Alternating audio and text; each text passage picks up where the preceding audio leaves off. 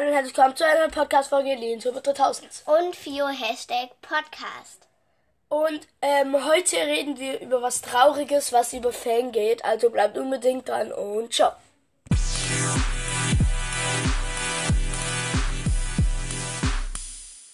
So, da sind wir wieder. Und ähm, wie schon in der kleinen Intro gesagt, es, geht, es gibt was sehr Trauriges über, Über Fang. Fang. Nämlich, Und was mit der Umwelt zu tun hat. also ihr wisst ja, Fang hat so eine Popcorn-Schachtel.